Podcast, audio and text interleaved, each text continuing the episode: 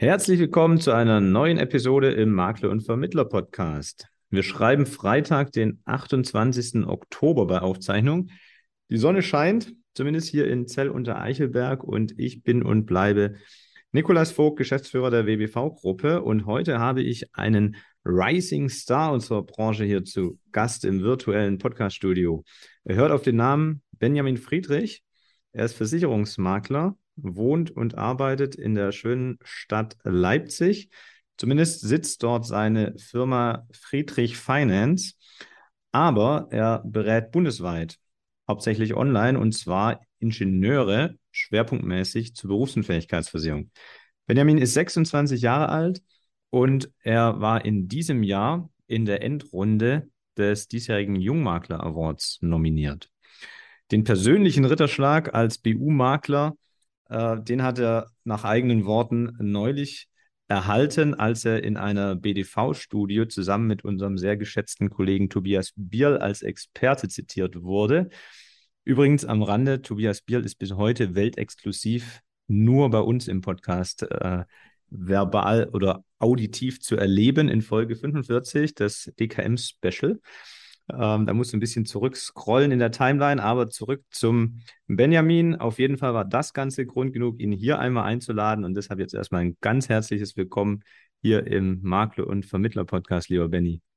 Wow, das, äh, ich habe jetzt nicht alle Folgen im Kopf, aber wenn das nicht die längste Anmoderation aller Zeiten war, dann, dann weiß also ich auch zu erzählen. Und, und tatsächlich ist auch praktisch alles, was du gesagt hast, korrekt, außer äh, dass ich 26 bin. Ich werde erst in einer Woche 26. Okay, da war ich meiner Zeit voraus. Wie immer. Das bist du ja auch in einigen deiner äh, Tätigkeiten. Von daher passt das ja sehr schön hier. Äh, dann sage ich jetzt noch nicht herzlichen Glückwunsch im Vorhinein. Das machen wir dann nächste Woche. Ganz genau, ja. Benny, viele Kollegen würden ja sagen, ähm, Ingenieure, Lehrer auch, aber auch Ingenieure sind eher so die, das rote Tuch als Kunde. Ja. Äh, wir beide mögen Ingenieure sehr. Lehrer mag ich übrigens auch. aber ähm, warum ist das bei dir so? Warum magst du Ingenieure als Kunden besonders, so dass du dich sogar darauf spezialisierst? Ich glaube, das lässt sich am besten damit beschreiben, dass ich mich selbst manchmal so als, als verkappter Ingenieur sehe. Also ich interessiere mich sehr für für technische, mathematische Zusammenhänge. Ich war nur schlicht und ergreifend dann in der Oberstufe zu schlecht in Mathe, um das, um das dann auch in einem entsprechenden Studium umzusetzen.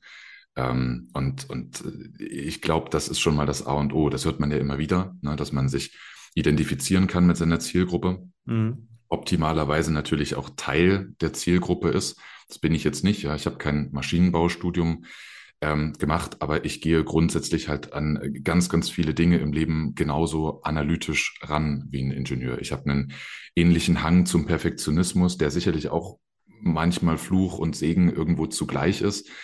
Also es ist auch nicht alles dann, dann Gold, was glänzt. Ähm, und man muss da aufpassen, dass man sich nicht in zu viel Klein-Klein verliert. Aber das sind so die Dinge, die ich, die ich mit meiner Zielgruppe teile. Und ich glaube, dass genau das der Punkt ist, den meine Zielgruppe am meisten an mir schätzt. Die schätzen eben wahrscheinlich auch an dir, dass du sehr gerne mit ihnen Bedingungen liest und nicht die Augen rollst, wenn sie das gerne möchten. Ne?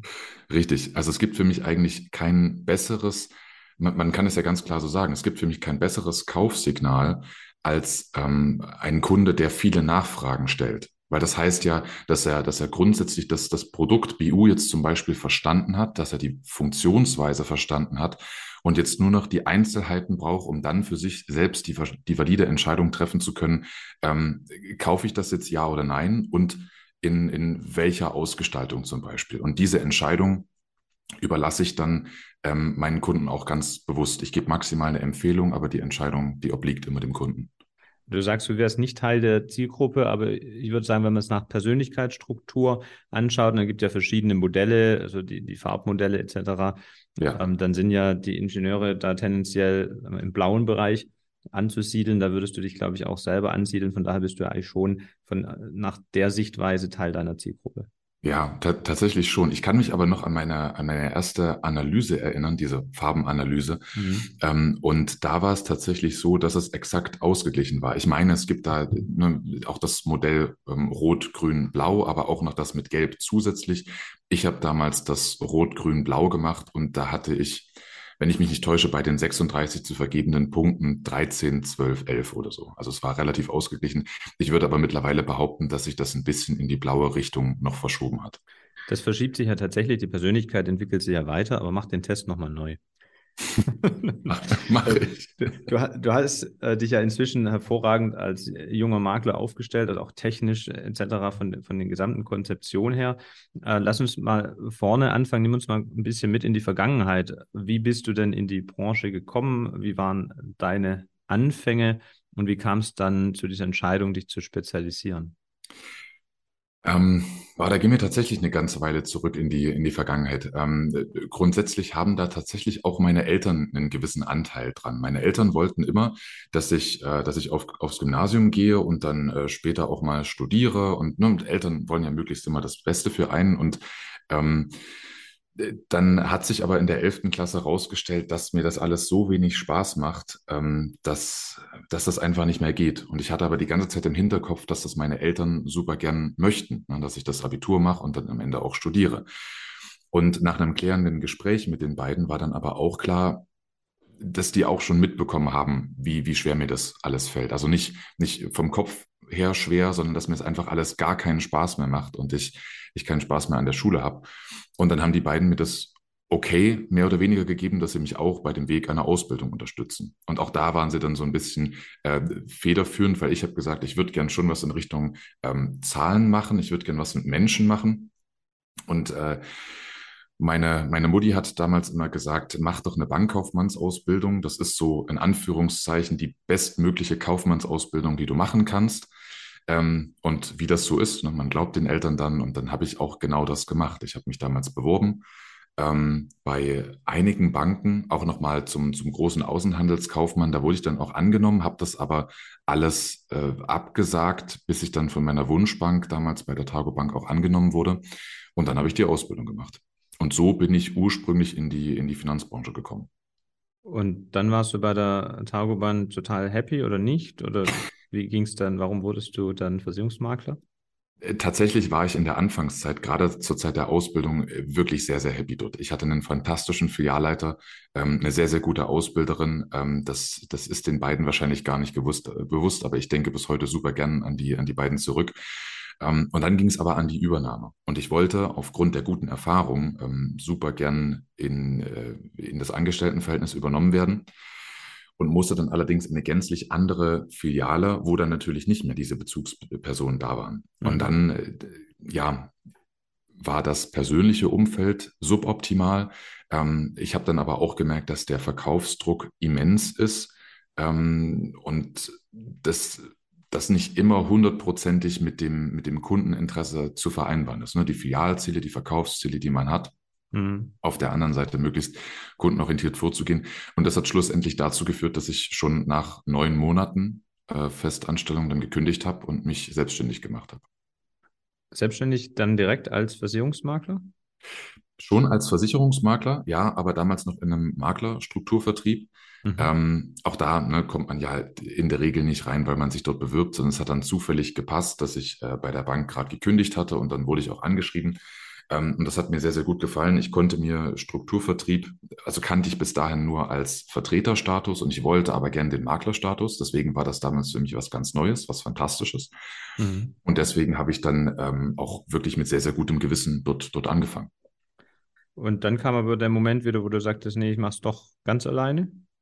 Ja, genau. Ähm, das ist ja so ein bisschen die, die Frage, wo möchte man dann hin? Und ich, ich glaube, was wir auch aktuell so viel in der Branche haben, dieses, dieses Bashing von Strukturvertrieben, das ist äh, irgendwie nur so semi gerechtfertigt, weil es kommt ein bisschen drauf an, was man selbst in der Branche machen möchte, was man mit seinen Kunden auch machen möchte. Und wenn ich jetzt einen, einen großen Vertrieb aufbauen möchte im Vertrieb, dann kann ich das natürlich in so einer Struktur ganz fantastisch. Das war aber nie meine Intention. Ich wollte immer bestmöglich irgendwie beraten. Ich wollte gerne ein Solo Berater bleiben, so meine damalige Denke. Ähm, und dann kam hinzu, dass ich bereits nach einem Dreiviertel, einem Jahr in dem Strukturvertrieb das Gefühl hatte, dass meine, ähm, mein, nach meinem Willen, fachlich mehr zu lernen, dass dem kaum noch nachgekommen werden konnte. Und wenn man sich dann fachlich auf, auf einer Ebene mit der, mit der eigenen Führungskraft sieht, dann wird es auch irgendwann schwer zu, zu rechtfertigen, warum man jetzt eigentlich so viel Overhead an, an äh, die Führungskraft, an den Strukturvertrieb da drumherum abgibt. Mhm. Und dann war es am Ende auch wieder eine, eine, Mischung aus einer persönlichen, aber auch einer finanziellen Entscheidung, weil das muss man auch ganz klar sagen, ähm, wenn man an einem BU-Vorgang eben so lange arbeitet, wie es eben dauert, bis die BU für den Kunden wirklich perfekt ist, dann reicht es nicht, wenn dafür eine Provision am Ende von 800 Euro rumkommt. Da bekommt man kaum seine Zeit irgendwo refinanziert. Ähm, und deswegen war dieses Modell in dieser Exaktheit, wie ich es damals schon gefahren bin, ähm, das wäre finanziell nicht darstellbar gewesen im Strukturvertrieb. Dafür braucht es einfach die, den, den, den Status als freier Makler. Ja, nachvollziehbar. Ähm, aber ich gebe dir recht, was äh, am Rande hier, was äh, Thema Strukturvertrieb angeht. Wir haben ja jetzt gerade zwei Folgen gehabt. Einmal Folge 164 ähm, mit dem Stefan Gierschke, Königswege. Mhm. Ähm, und auch äh, gerade ganz aktuell mit Tim Wolf, äh, Deutsche Vermögensberatung, ja. weil ich denke, der Austausch kann auch da nur helfen. Wir sollten da nicht äh, aufeinander draufhauen, sondern lieber voneinander lernen. Ähm, das nur am Rande, aber das ist natürlich total nachvollziehbar äh, in der Qualität, wie du äh, BU-Beratung machst. Das braucht einfach Zeit. Ähm, und Zeit ist Geld. Und äh, wenn dann äh, die Vergütung entsprechend so geteilt wird, dann äh, ist es nachvollziehbar, dass dann der Weg nicht wirtschaftlich darstellbar ist. Wenn du den aber gerne verfolgen möchtest, geht es natürlich dann in dem Modell nicht. Das heißt, äh, ich verstehe daraus auch, du hast dich nicht dann erstmal als Makler selbstständig gemacht und danach spezialisiert, sondern bist direkt mit dieser sehr spitzen Produktspezialisierung dann als Makler gestartet. Ja, genau. Das, das hat auch ähm, mit der Spezialisierung auf BU, das, das floss dann alles irgendwo zusammen, auch aus einer, aus einer persönlichen Geschichte. Ähm, die kennt der ein oder andere vielleicht. Ich habe äh, 2015, ähm, damals war ich 18, hatte ich eine ziemlich schwere Thrombose und bin dann ins Krankenhaus eingeliefert worden und das wurde aber dort nicht erkannt. Das wurde runtergestuft, in Anführungszeichen. Man hat gesagt, ja, das ist ein Insektenstich und geh einfach wieder nach Hause. So, und dann wurde es aber nicht besser. Ähm, lange Rede, kurzer Sinn, es kam dann 2017 nochmal eine Thrombose, 2019 nochmal eine und 2021 dann die letzte bis dato, also vier Stück insgesamt. Und in dieser ganzen Zeit war ich dann ja auch ab 2017 im ähm, Strukturvertrieb und hatte ja da schon die entsprechende Gesundheitshistorie und habe dann dort natürlich auch mitbekommen, wie wichtig ist das Thema BU mhm. und wollte das dann schlussendlich auch für mich selbst lösen. Und bei diesem Struggle für mich, das für mich selbst zu lösen, ähm, weil ich daran halt, ja, zerbrochen wäre jetzt zu viel gesagt, aber ähm, weil ich daran einfach gescheitert bin, weil ich schlicht und ergreifend nicht mehr versicherbar war, ähm, habe ich aber trotzdem jeden Weg versucht und habe Versicherungsbedingungen gelesen, ich habe mir Sonderaktionen angeguckt und irgendwie probiert, selbst auch eine Berufsunfähigkeitsversicherung zu bekommen. Und dabei habe ich dann gemerkt, hey, das ist eigentlich gar nicht so trocken, Versicherungsbedingungen zu lesen. Und das sind eigentlich gar nicht ähm, 20, 30, 40 Seiten äh, an unverständlichem Deutsch, wenn man sich da reingefuchst hat. Hm. Bedingungswerk problemlos in 20, 30 Minuten in den wichtigsten Punkten halt durchgearbeitet haben. Und das ist so die Erkenntnis, die ich damals hatte. Ähm, und daher kam dann die, die Spezialisierung aufs Thema BU. Es ist eigentlich so ein bisschen aus der persönlichen Geschichte auch mhm. gekommen. Schöne Entwicklung. Ähm, ist das weiterhin so, dass du ausschließlich Berufsunfähigkeitsversicherung vermittelst oder hast du inzwischen das Portfolio etwas erweitert? Also ich selbst persönlich berate meine Kunden und, und gewinne meine Kunden auch mit der Expertise Berufsunfähigkeitsversicherung, weil das schlicht das Thema ist, mit dem ich mich 365 Tage im Jahr beschäftige. Mhm. Weil man aber im Kontext BU ja zwangsweise auch aufs Thema Altersvorsorge zu sprechen kommt, weil der Kunde ja im BU-Fall keinen Arbeitgeber mehr hat. Es wird nichts mehr in die gesetzliche Rentenversicherung eingezahlt. Also muss das entsprechend auch im BU-Fall berücksichtigt, berücksichtigt werden. Und weil man dann einmal bei dem Thema ist, dann passiert es schon auch mal, dass, dass der Kunde dann im Nachgang aktiv auf einen zukommt und sagt, hier, Stichwort Altersvorsorge, ich habe da noch einen Vertrag oder ich habe da noch keinen Vertrag, müsste da aber mal was tun. Und dann kommt auch mal ein, ähm, ein, ein Rentenversicherungsvertrag bei dem einen oder anderen Kunden dazu. Das spreche ich aber seltenst aktiv an. Ähm, und wenn, dann mache ich das auch ausschließlich auf, auf Honorarbasis, keine Provisionsverträge. Mhm.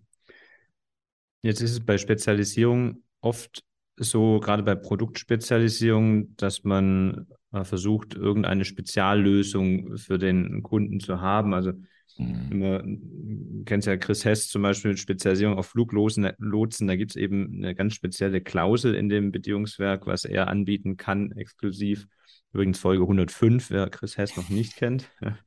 ähm, das ist ja bei Ingenieuren in der Regel anders. Ähm, wo siehst du äh, da die speziellen Bedürfnisse dieser Zielgruppe und wie gehst du darauf ein? Ähm, es sind, das hatten wir ja vorhin schon, nicht nur die, die speziellen Bedürfnisse an, an die Beratung an sich, die Erwartungen, die ein Ingenieur, die der durchschnittliche Ingenieur so an die Beratung hat.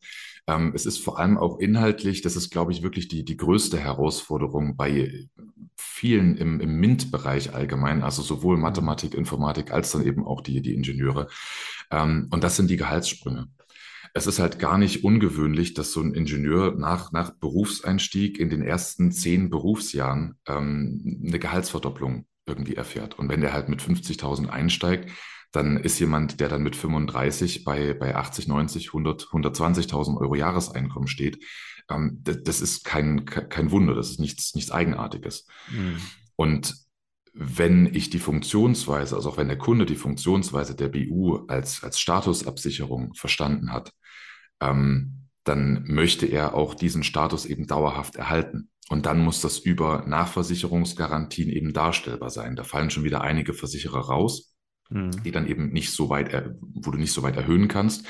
Ähm, und dann musst du eben so Strategien anwenden wie eine zwei oder in einigen Fällen sogar drei Vertragslösungen, dass du es praktisch auf mhm. mehrere Versicherer aufteilst, sodass du ähm, die Nachversicherungsgarantien mehrfach auch ziehen kannst am Ende des mhm. Tages, sodass der Kunde immer einen bedarfsgerechten Versicherungsschutz hat. Und das ist aus meiner Sicht das, das A und O an der BU. Deshalb hatte ich auch nochmal nachgefragt, dass es ist also nicht nur, äh, dass du sagst, vom Menschentyp her liegen mir Ingenieure und auch meine Arbeitsweise, der ganze Prozess ist strukturiert aufgebaut, das können die nachvollziehen, sondern es ist eben auch äh, konzeptionell ein spezielles Bedürfnisthema in der Auf jeden Fall. Was du, was du eben über die Konzepte deckst. Auf jeden Fall, ja. Du bist ja aktuell äh, wie man so schön sagt, Einzelkämpfer, ähm, mhm. zumindest formell gewerblich. Ähm, hast du im Hintergrund äh, denn irgendeine Form Geschäftspartner, Partner, die dich an irgendeiner Stelle äh, entlasten? Ja, ähm, also entlasten, ähm, wenn du, wenn du das Wort direkt so sagst, da denke ich ganz, ganz klar an, an Sonja Keller. Die war auch schon mal im äh, Podcast hier. Ich habe das Sag Gefühl, du hast sowieso alle. Komm, genau daran scheitere ich jetzt. Ich hatte gehofft, du kannst mir aushelfen. Ich kann dir aushelfen, 107. Ja. Hast du das alles im Kopf? Na klar, ich bin da auch Ingenieurliebhaber. Das ist ähm, Respekt. Bei der Folgenanzahl mittlerweile, das ist stark. Ähm, ja, also Sonja Keller ist also den, den, den geneigten Makler- und Vermittler-Podcast-Hörern auch schon ein Begriff, ähm, die für mich die Gesundheitshistorien für meine Kunden aufbereitet. Ähm, mhm. Gerade in komplexen Fällen ist das, also wirklich, ich kann an jeder Stelle eigentlich immer nur Werbung für sie machen, weil sie schlicht und ergreifend das medizinische Hintergrundwissen hat, was wir als Versicherungsmakler nun mal von Fachwegen her schon nicht haben. Klar, wir können uns da reinarbeiten, aber ich behaupte jetzt mal, dass schon eine gewisse medizinische Ausbildung notwendig ist, um das auf dem gleichen Level zu beherrschen, wie sie das kann. Ja. Und sie entlastet mich da wirklich immens. Also ich, ich selbst brauche dadurch für einen BU-Vorgang ungefähr nur noch die Hälfte an Zeit, wie das früher der Fall war. Mhm. Und das ist natürlich, das ist rein prozessual schon sehr, sehr gut zusätzlich dazu, dass die Ergebnisse für unsere Kunden auch nochmal einen Riesensprung nach oben gemacht haben. Ich würde das mal behaupten, wenn ich die Risikovoranfragen mache, ähm, dann ist das schon überdurchschnittlich, aber auch ich kann wirklich sehr, sehr wohlwollend zugeben, dass das mit Sonja nochmal ein ganz anderes Level ist und wir Versicherungsschutz für Kunden bekommen, ähm, die ja ganz häufig nicht so einfach Versicherungsschutz bekommen würden. Was nicht heißt, dass wir zaubern können, oder den Versicherern irgendwelche Voten aus dem Kreuz leiern, die, die, die unethisch wären oder die nicht ins, ins Versichertenkollektiv gehören. Das auf keinen Fall.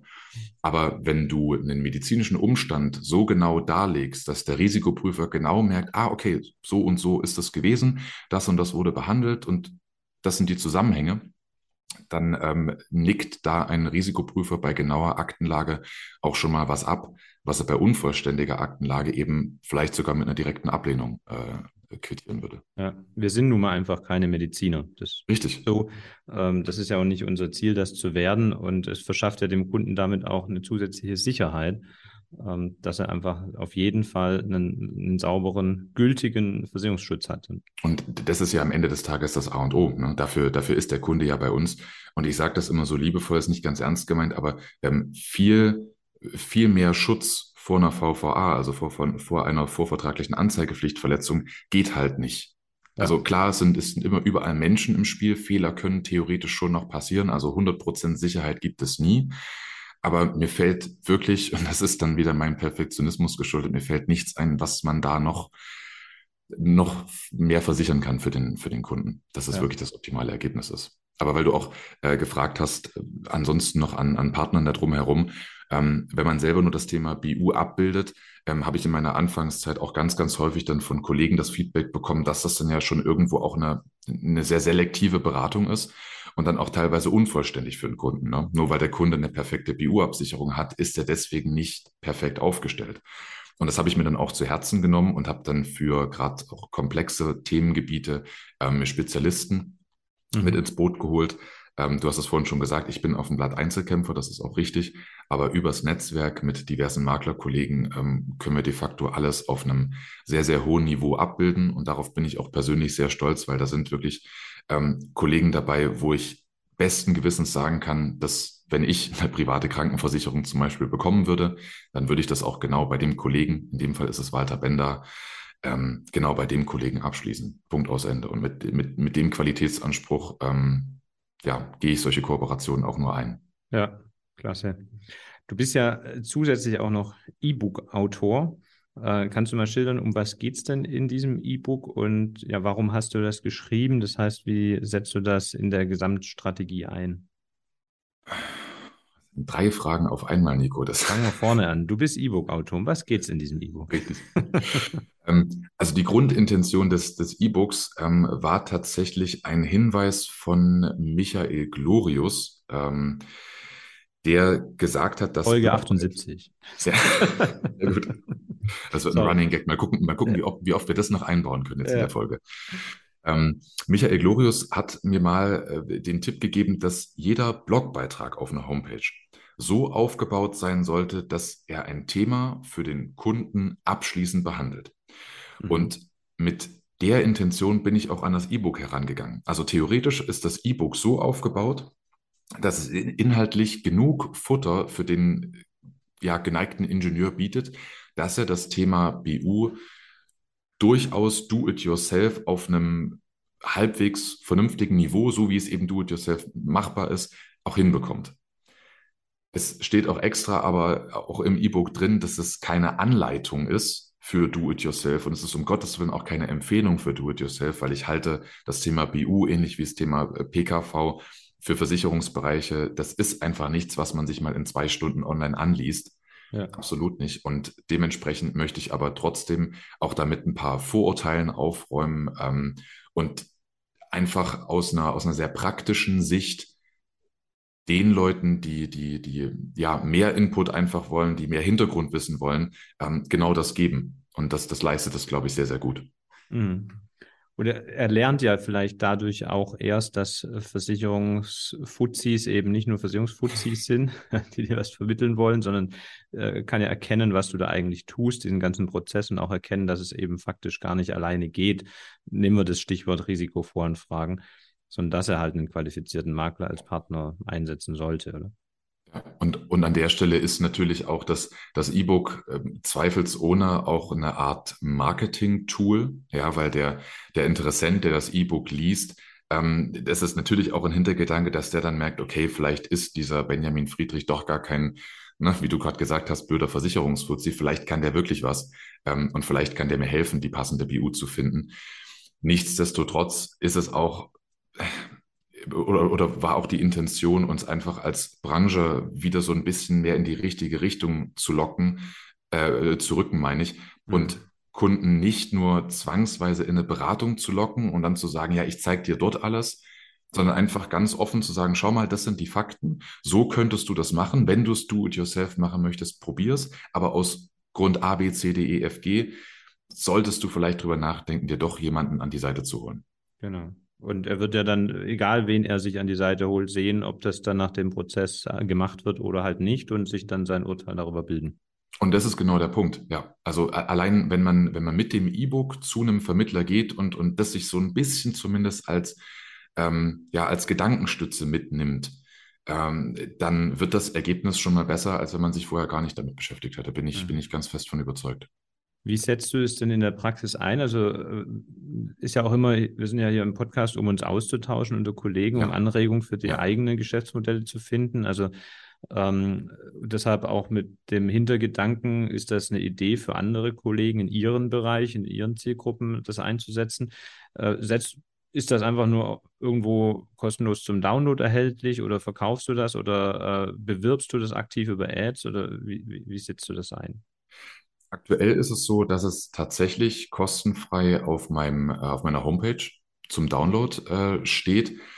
Ich, ich habe am Anfang überlegt, ob ich da ähm, ja so noch irgendwelche Steps einbaue. Also was weiß ich, zumindest die, die Angabe einer E-Mail-Adresse ist erforderlich oder äh, ist vielleicht tatsächlich kostenpflichtig zu machen. Aber bei kostenpflichtig war dann wieder mein Punkt, das, das Teil hat knapp 40 Seiten. Ähm, das ist mir noch ein bisschen zu wenig und dafür ist es mir noch ein bisschen zu oberflächlich, als dass es äh, wirklich kostenpflichtig so eine kleine Enzyklopädie wert wäre. Ja. Ähm, dementsprechend habe ich das, habe ich das so nicht gemacht. Aber natürlich ähm, schauen wir, dass, dass jeder Download irgendwo getrackt wird. Mhm. Ähm, das ist es, wie wir es aktuell einsetzen. Und in Zukunft ist definitiv auch geplant, das Ganze über Ads deutlich, deutlich bekannter zu machen. Vollkommen unabhängig davon, ob dann jemand ähm, dadurch Kunde bei mir wird. Wie gesagt, das ist auch echt, echt ein bisschen ja, positives Futter für die Branche soll es sein, einfach mehr, mehr Content zu verbreiten. Ich meine, das, das machen mittlerweile viele Homepages im Internet, ne? Finanztipp und Co. sind da, sind da sehr, sehr aktiv. Ähm, und das, was da vielleicht fachlich nicht immer ganz sauber dargestellt ist, ähm, das auch von Branchenexperten einfach, einfach sauber darzustellen. Das sind so die zwei Intentionen. Aber klar, Kundengewinnung ist natürlich auch ein Thema. Und es ist ja so, je weniger Push da drin ist, desto mehr Pull erzeugt das. Ne? Ähm, Genau, das ist es. Ja. Ja. Es, es, es, es wirkt dann, kann man so liebevoll sagen, es wirkt, als hätte es der Benjamin nicht notwendig, dass äh, Person ABC bei ihm Kunde wird. Aber Ja. Ich kann es sagen, freuen würde er sich natürlich trotzdem. Selbstverständlich. Wird das nicht? Wir wollen ja helfen. Richtig. Die, ähm, ich wollte jetzt sagen, ach ja, genau. Wenn du sagst noch, setzt du es nicht für Ads, also für Werbeanzeigen ein. Ja. Wie findet dich aktuell deine Zielgruppe? Läuft das dann über äh, Content im Internet oder Weiterempfehlungen oder was ist so die üblichen Quellen? Also trackst du das auch, wie die Menschen zu dir gekommen sind? Also fragst du die und was ist da das Ergebnis? Ja, ähm, ich, ich kann ja nicht sagen, dass ich ähnlich ticke wie ein Ingenieur, wenn ich das nicht alles tracken würde. Das wäre ja, das wäre ja dann nicht, nicht echt. Ähm, nein, das ist tatsächlich alles getrackt. Ähm, man, also meine Kunden finden in der Regel ähm, über, über, meinen, über meinen Blog zu mir, Mhm. ähm, über SEO, ja, Google-Optimierung entsprechend. Mhm. Ähm, auch sehr, sehr viel über das Thema LinkedIn, was aus meiner Sicht ist ein, ein Kanal ist, der noch viel zu sehr vernachlässigt wird, weil das wirklich auch ein Zugangsweg ist, der, mh, der für anspruchsvolle Zielgruppen, glaube ich, sehr geeignet ist. Ne, wenn man, wenn man sich das mal jetzt so überlegt, mit was für eine Intention man auf die einzelnen Social-Media-Plattformen geht, dann ist das bei Insta so kurzfristige Dopaminausschüttung. Ne? Ein, Mhm. ein Reel nach dem anderen durchgescrollt und du hast dann äh, da noch ein Katzenvideo und da noch irgendwas Lustiges aus einem Sportereignis, ne, von dem Sport, den du magst. Ähm, das ist eine ganz andere Geschichte, als wenn du auf LinkedIn gehst, wo du ja durchaus gewillt bist, dir dort auch in einen längeren, einen längeren Post irgendwie durchzulesen. Mhm. Und das ist aus, aus meiner Sicht ein Format, wo man dann auch fachlich mal zumindest so ein bisschen an der Oberfläche kratzen kann, wo man Kunden mitnehmen kann auf eine, auf eine Reise, aber genauso auch, und deswegen ist LinkedIn immer noch auch ein Social Media Tool, ähm, auch Persönliches genauso mit einbringen kann. Es ist einfach ein bisschen tiefgründiger aus meiner Sicht als, als, als TikTok, Instagram und Co. Mhm. Aber deswegen nicht minder geeignet. Das muss zur Zielgruppe passen und das passt in dem Fall äh, sehr, sehr gut. Mhm. Und das sind die, die beiden Hauptzugangswege. Äh, Es kommen dann noch Kooperationen mit Maklerkollegen dazu. Das heißt, das sind einerseits Kollegen, die entweder sagen, ich bin nicht so hundertprozentig fit im Thema BU oder ich kann den Fall gerade nicht optimal lösen. Ich glaube aber, er ist zu lösen, dass es dann Kollegen gibt, die mir Fälle auch übertragen. Ähm, und dann, und dann teilen wir entsprechend auch bei einem, bei einem ansprechenden Ergebnis das dann auch hinterher ganz, ganz brüderlich. Ähm, Oder aber auch Kollegen wie jetzt beispielsweise der, der Guido Leberg, wo ich sehr, sehr glücklich drüber bin, der WU-Profi, der gesagt hat, hey, das ist ein junger Typ, ähm, da ist ein junger Typ jetzt mit mir am, am Markt, der ähnliche, ähnliche Ansichten pflegt mhm. Und den wir dann einfach mit in den Beratungsprozess einbauen. Und jetzt ist es aktuell so, dass man auf der Seite vom Guido Leberg ähm, nicht nur Beratung mit ihm buchen kann, sondern auch direkt mit mir. Und das, ähm, das kann ich auch so offen sagen, das ist ein, ein riesen für mich. Das erfüllt mich mit Stolz, auf der Seite vom BU-Profi mit zu sein. Und es zeigt aber auch gleichzeitig, dass ich in den letzten Jahren doch das ein oder andere richtig gemacht habe und dass es doch manchmal äh, ja richtig gewesen ist, noch ein bisschen mehr AVB zu lesen, Versicherungsbedingungen zu lesen, als sich mit dem nächsten großen Marketing-Aufschrei irgendwie zu beschäftigen. Da haben wir ihn wieder, Guido, Folge 52. ähm, aber wichtiger, du hast ähm, gesagt, äh, du hast einiges richtig gemacht und das ist für mich das Stichwort zum Thema Jungmakler Award mal zu kommen. Ähm, du hast dieses Jahr teilgenommen, er ist jetzt gerade abgelaufen. Gestern war die Preisverleihung. Ja. Und ähm, wie würdest du jetzt noch so emotional ganz frisch bewegt vielleicht, aber ein Fazit ziehen. Was war das für dich für ein Erlebnis? Hat, dir, hat dich das vorwärts gebracht? Äh, wie würdest du, äh, also würdest du das anderen äh, Kollegen empfehlen, teilzunehmen? Vor allen Dingen ab wann, wenn sie sich in welcher Situation befinden, würde das für junge Kollegen äh, Sinn machen, da sich zu bewerben? Ja, ähm, ich will vielleicht mal direkt auf die, auf die letzte Frage eingehen, die du, mhm. die du jetzt mitgestellt hast. Ähm, wann, wann man da vor allem mitmachen sollte. Ich habe äh, im Nachgang an meine Finalpräsentation, da können wir gleich noch mal ein bisschen näher drauf eingehen, aber mhm. ähm, im Nachgang an meiner Finalpräsentation habe ich äh, mich mit einigen Vorständen auch nochmal ausgetauscht, mit den Jurymitgliedern und habe sie halt um Feedback gebeten. Die durften natürlich noch nichts so Konkretes sagen, dass man daraus eine Platzierung herausdestillieren könnte. Nicht, dass ich es nicht versucht hätte, aber ähm, absichtlich war es ja, was eigentlich, äh, beabsichtigt war es nicht. Ähm, und da habe ich auch unter anderem die Frage gestellt, ob äh, die vielleicht das Gefühl hatten, dass es für mich, dass die Teilnahme für mich ein, zwei Jahre zu früh gekommen sein könnte. Und jeder, dem ich die Frage gestellt habe, hat gesagt, nein, ganz klar nicht. Ähm, einer hat mir ein sehr, sehr gutes Feedback gegeben und das ist, glaube ich, stellvertretend, das sollte stellvertretend für jeden sein, der überlegt, sich auch beim Jungmakler Award zu bewerben. Ähm, er hat gesagt, dass vielleicht in ein oder zwei Jahren, wenn, wenn das alles noch ausgereifter, noch größer ist, noch da vielleicht irgendwie Partner drum herumstehen und dass die ganze Marke einfach größer ist, ähm, dass da möglicherweise die Siegchancen größer gewesen wären. Aber die Learnings, die man daraus mitnimmt, aus dem ganzen Prozess dort, ähm, die sind einfach jetzt viel, viel wertvoller. Mhm. Weil wenn ich jetzt noch ein, zwei Jahre weitergearbeitet hätte, dann hätte ich eben genau so, ne, wie ich mir das jetzt überlege, weitergemacht. Und so kann ich jetzt aber mit dem Feedback von, von Menschen daran gehen, die, die einfach milliardenschwere Unternehmen leiten.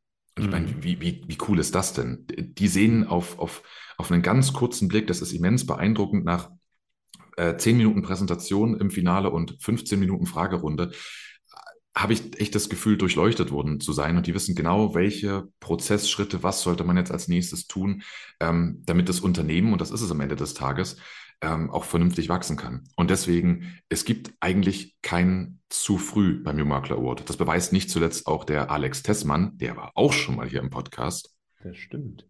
Welche Folge? Ich glaube jetzt, äh, nee, warte, 115. Sehr gut.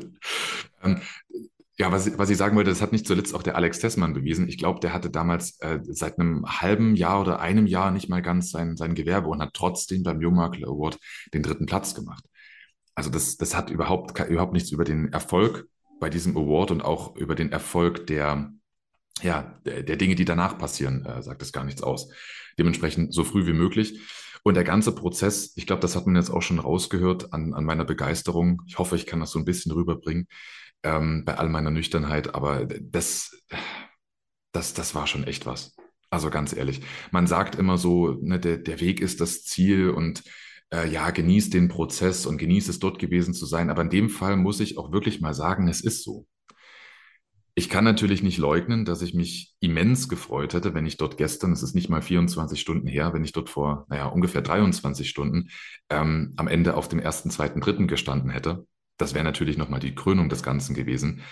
Aber am Ende des Tages ist es auch nur, ein, ein, ein Titel in Anführungszeichen ist vielleicht auch schon zu hoch gegriffen, weil es ist einfach nur noch mal eine Auszeichnung. Aber die Finalteilnahme allein, ähm, das sagt auch schon, wie valide und wie gut dein, dein Geschäftsmodell ist, wie kundenorientiert das Ganze ist und äh, dass man auf dem absolut richtigen Weg ist. Und ja. das Feedback fällt ja jetzt nicht anders aus von den Jurymitgliedern, ob man jetzt erster, zweiter oder eben vierter, fünfter, sechster genau, ist. Im Prozess hast du das komplette von der ersten Bewerbung bis zum Finale mit durchleben können, genau, genau wie die ersten drei Platzierten.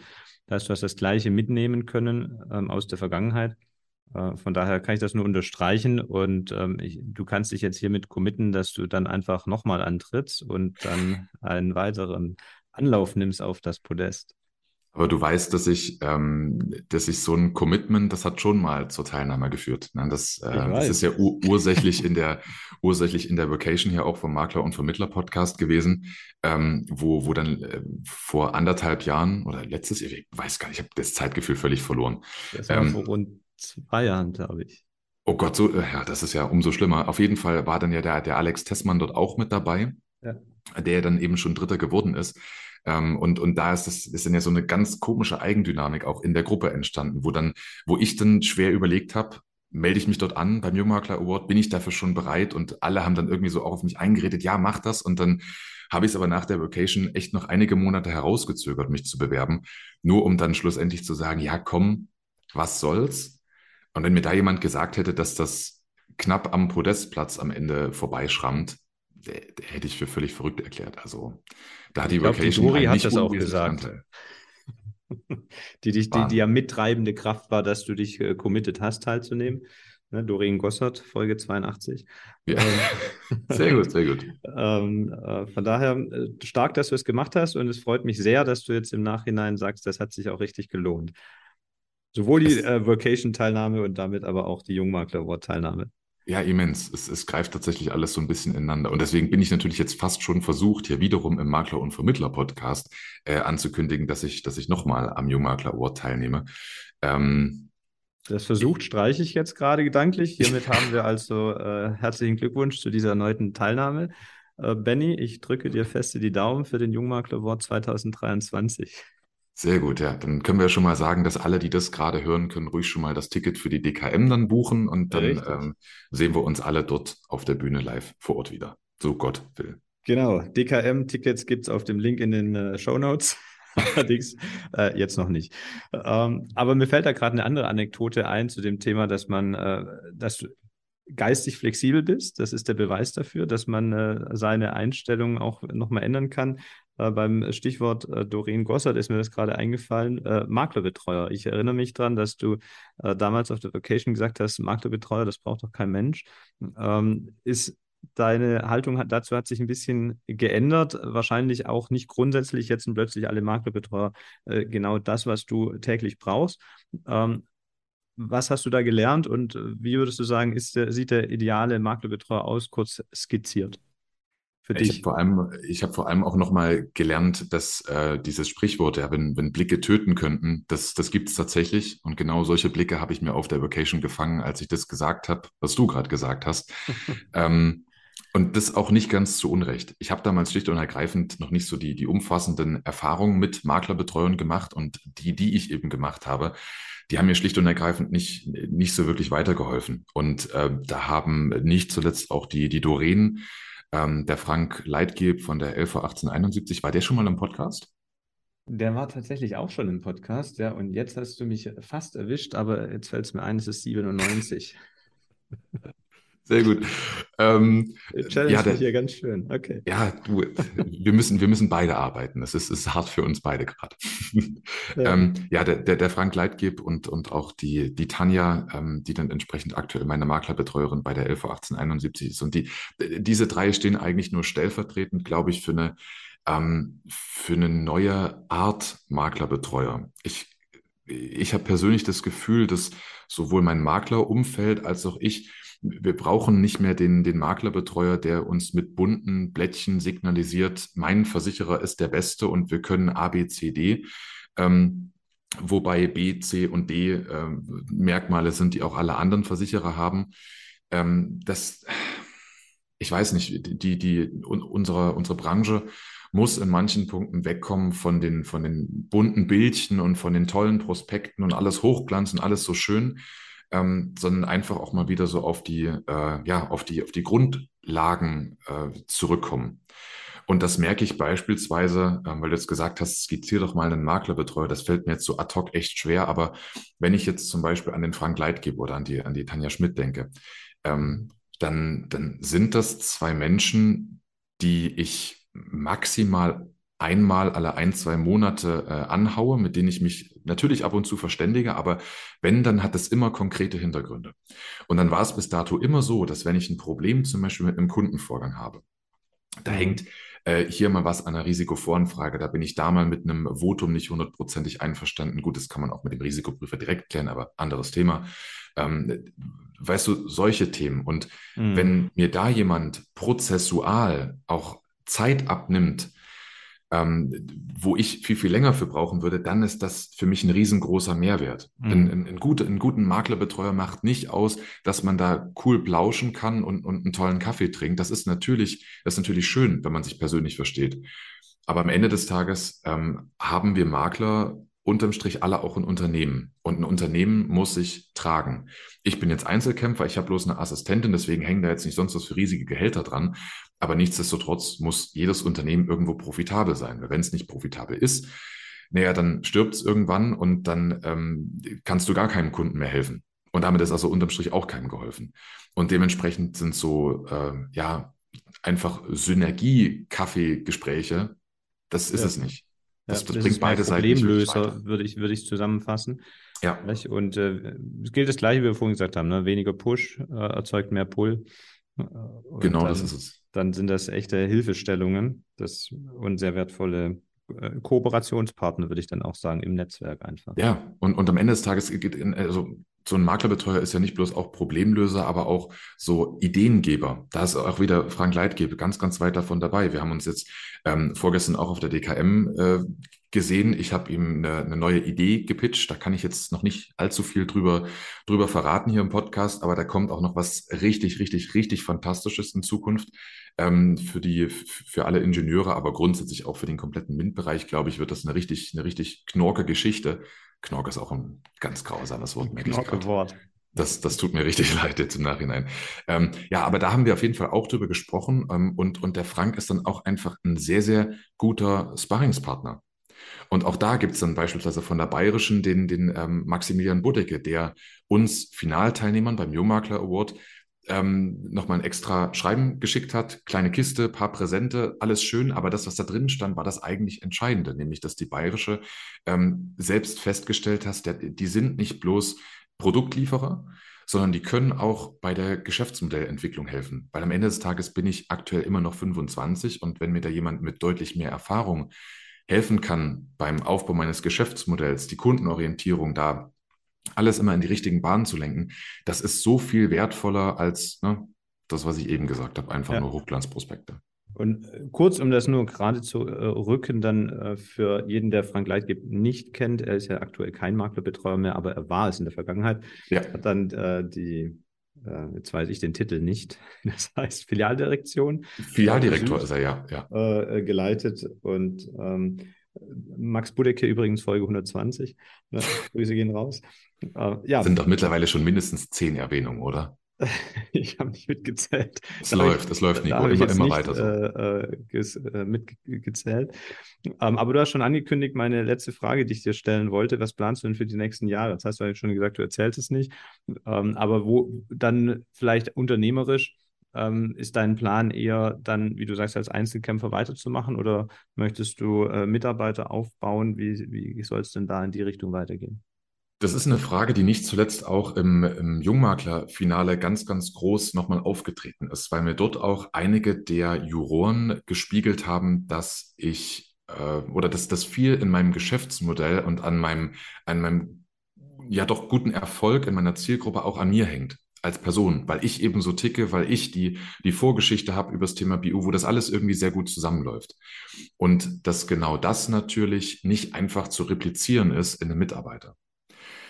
Nichtsdestotrotz habe ich da auch immens gute Ansätze bekommen, wie man ähm, ohne die Erwartungshaltung an den neuen Mitarbeiter zu haben, dass der genauso perfektionistisch sein muss wie ich, wie man trotzdem die Qualität für den Kunden, die Beratungsqualität gleich hochhalten kann. Mhm. Und wenn das dann jemand ist, der einfach noch ein bisschen empathischer ist als ich, dann, dann kommt das, glaube ich, auch wiederum allen zugute. Ähm, also ich will damit sagen, aktuell bin ich sehr, sehr glücklich damit, äh, Einzelkämpfer zu sein, meine Kooperationspartner zu haben, ähm, Sonja zu haben äh, und, und meine Assistentin zu haben. Ähm, aber das wird in Zukunft, das soll in Zukunft definitiv größer werden, weil, ne, ich habe das vorhin schon angesprochen, äh, wenn ein Unternehmen nur klein bleibt, dann hilft es auch immer nur wenig Leuten. Und äh, nicht zuletzt die Platzierung jetzt beim Jungmakler Award zeigt, dass das, was wir machen, wirklich ähm, vielen Ingenieuren hilft und in der Vergangenheit schon geholfen hat. Und das wäre echt sehr, sehr schade, glaube ich, das nicht weiter auszubauen. Dementsprechend, um deine Frage zu beantworten, doch, es ist geplant, ähm, das Ganze mit Mitarbeitern größer zu machen. Ähm, nichtsdestotrotz habe ich überhaupt nicht den Plan, weißt du, wie man, wie man jetzt eigentlich vielleicht auch manch einer so ein Unternehmer ja, identifizieren würde, der halt sagt, ich ziehe ein Unternehmen hoch und nehme mich dann komplett raus und lasse dann mhm. meine Mitarbeiter das alles machen. Das sehe ich gar nicht. Dafür habe ich viel zu viel Spaß am Thema BU, in den Beratungen mit Ingenieuren. Das ist, wie gesagt, das ist alles eine Wellenlänge und deswegen super gern mit Mitarbeitern, aber ich werde mich niemals rausnehmen.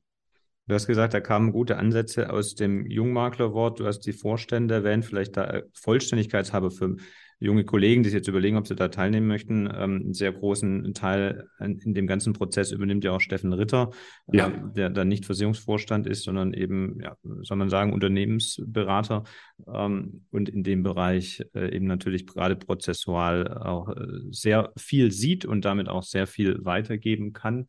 Ähm, übrigens Folge 46 schon äh, da gewesen. Ähm, und ich wünsche dir ganz, ganz viel Erfolg, Benny. Ich glaube, wir machen hier den Sack zu. Es ist jetzt schon, ich glaube, eine Dreiviertelstunde. Ähm, aber es, ich bin der festen Überzeugung, das wird groß und vor allen Dingen freue ich mich erstmal für das Kurzfristziel, was du hiermit offiziell verkündet hast, deine Jungmakler-Teilnahme äh, 2023. Was habe ich getan? Wenn dir diese Folge gefallen hat, lieber Zuhörer, ähm, und du ganz kräftig auf dein Karma-Konto einzahlen möchtest, dann gib uns gerne eine Bewertung. Wenn du bei Spotify gehört hast, drück einfach auf die fünf Sternchen, das geht in einer Sekunde. Oder bei Apple Podcast, schreib uns eine Rezension mit ein paar netten Worten. Das freut uns sehr und gerne lesen wir die hier auch vor. Und du kannst Folgen übrigens auch teilen. Ne? Uh, Support ist kein Mord oder wenn du einfach nur eine Inhaltsangabe für die alle Podcast-Folgen, die es jeweils gab, mit dieser Folge weitergeben möchtest an jemanden, dann äh, drücke auf den Teilen-Button und äh, schicke das einem interessierten Kollegen. Und ähm, weil ich denke, Bennys Beispiel ist äh, großes Kino. Und ich sage an der Stelle danke fürs Zuhören und ähm, alles Gute da draußen und äh, Benny, du bekommst jetzt das äh, letzte Wort in dieser Folge. Ich sage ciao, bis zur nächsten Folge. Wow, letztes Wort. Hättest du mir das vorher gesagt, dann hätte ich mich da wieder darauf vorbereiten wollen. Kann ich jetzt aber nicht. Aber mir ist bei den ganzen Personen, die, die ich jetzt schon erwähnt habe und jetzt im, im Laufe des Gesprächs ähm, rausgekommen sind, ist, ist mir einer noch, hat mir einer noch ganz, ganz stark gefehlt. Und das ist äh, Thorsten Breitag. Thorsten Breitag ist maßgeblich für das Fachwissen verantwortlich, was ich jetzt habe, ist aus meiner Sicht der, der, der fachlich stärkste äh, Makler, den es überhaupt in Deutschland zum Thema BU gibt und dem äh, verdanke ich unglaublich viel.